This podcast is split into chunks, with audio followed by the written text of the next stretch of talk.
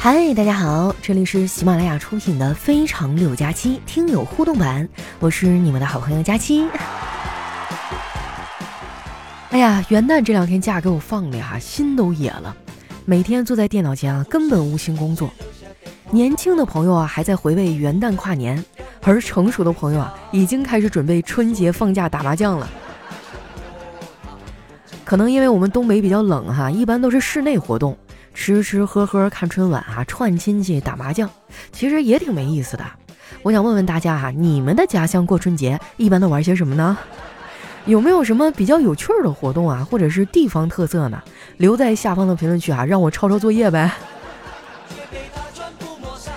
那接下来时间啊，分享一下我们上期的留言。喜欢我的朋友呢，记得关注我的新浪微博和公众微信，搜索主播佳期，是佳期如梦的佳期。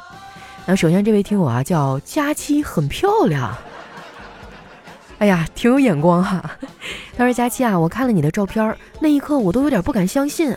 段子里啊你说自己很丑，可是照片也太好看了吧，就有点像那个小米手机里那个智能机器人小爱同学。你要是这么说，那可是把我的好奇心勾起来了哈。谁用的小米手机？能不能给我截个图看一眼？哎呀，其实也不是我越变越好看了啊，主要是科技在进步呀。我现在每一种美颜软件都用的得心应手。下一位呢叫想让佳期放产假，他说现在很多人啊每天为了怎么挣钱而发愁，而我就不一样了，我每天啊是为了怎么花钱而发愁。我没开玩笑，佳期啊，你这这么多人，我就想问问，二百块钱如何花到过年呀？这事儿你问我就对了，我有经验呢。你先买他四十个馒头，然后再整点榨菜、方便面啥的，或者说那个挂面，然后你再买点鸡蛋，打点卤。哎，还有十五天，好你这容易的很。下面呢叫香肠派对当老六啊，他说有个人问老板：“老板，这个瓜甜吗？”老板说：“滚。”不是，你怎么可以骂人呢？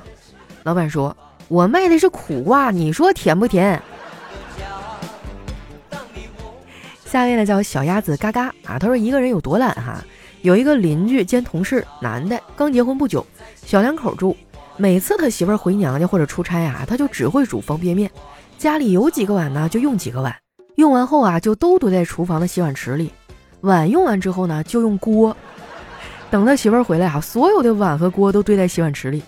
因为这个，媳妇儿跟他吵了好几架，后来终于改了啊，只用一个锅，直接用锅吃。我的天啊，作为一个处女座啊，我光是想想那画面，我都觉得头皮发麻。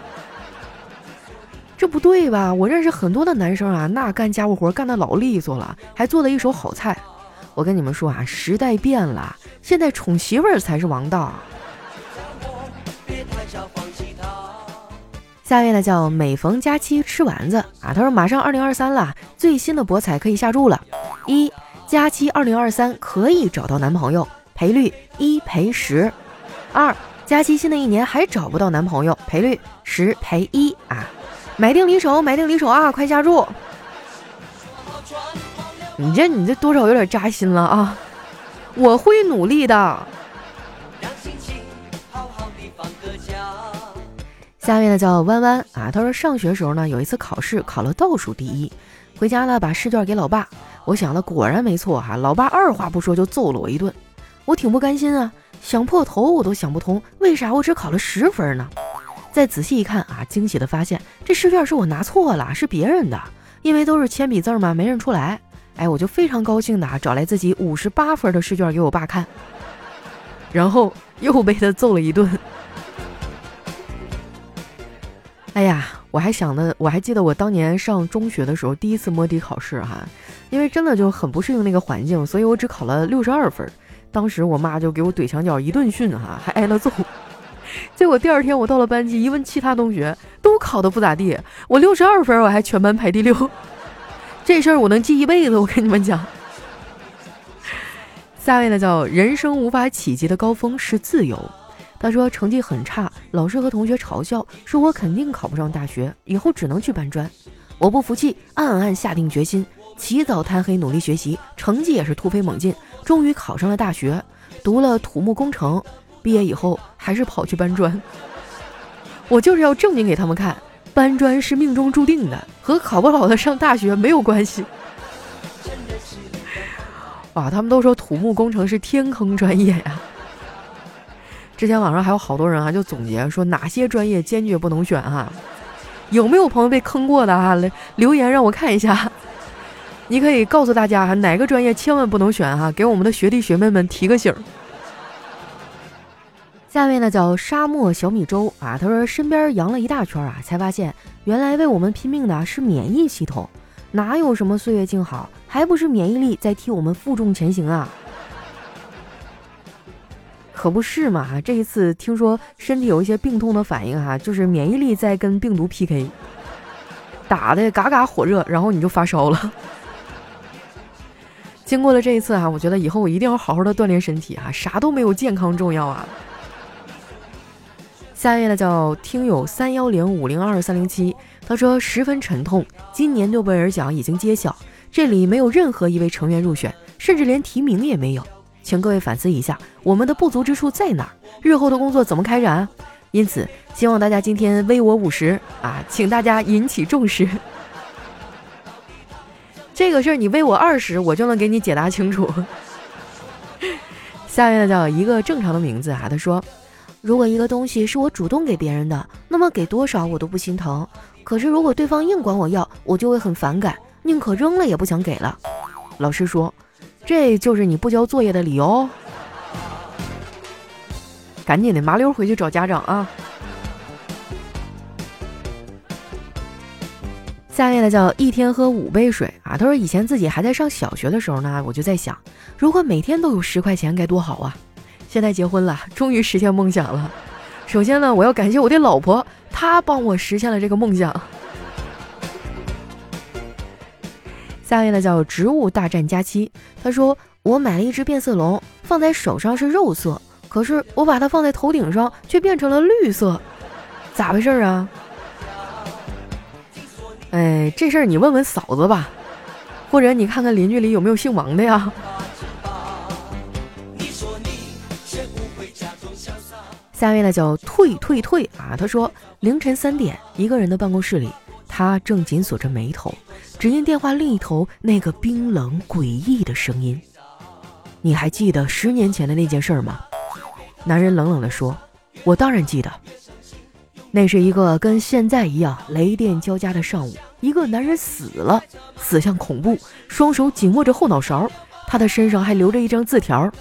你是不是还没点赞？”怎么样？怎么样？我是不是也可以去试一下恐怖悬疑小说？我告诉你们啊，你们要是再不点赞的话，这事儿没准就会变成真的啊！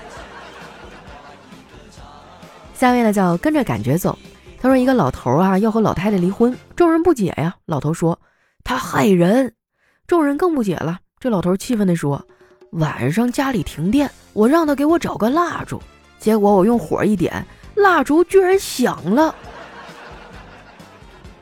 老头这才发现啊，老太太给他找的是一个鞭炮，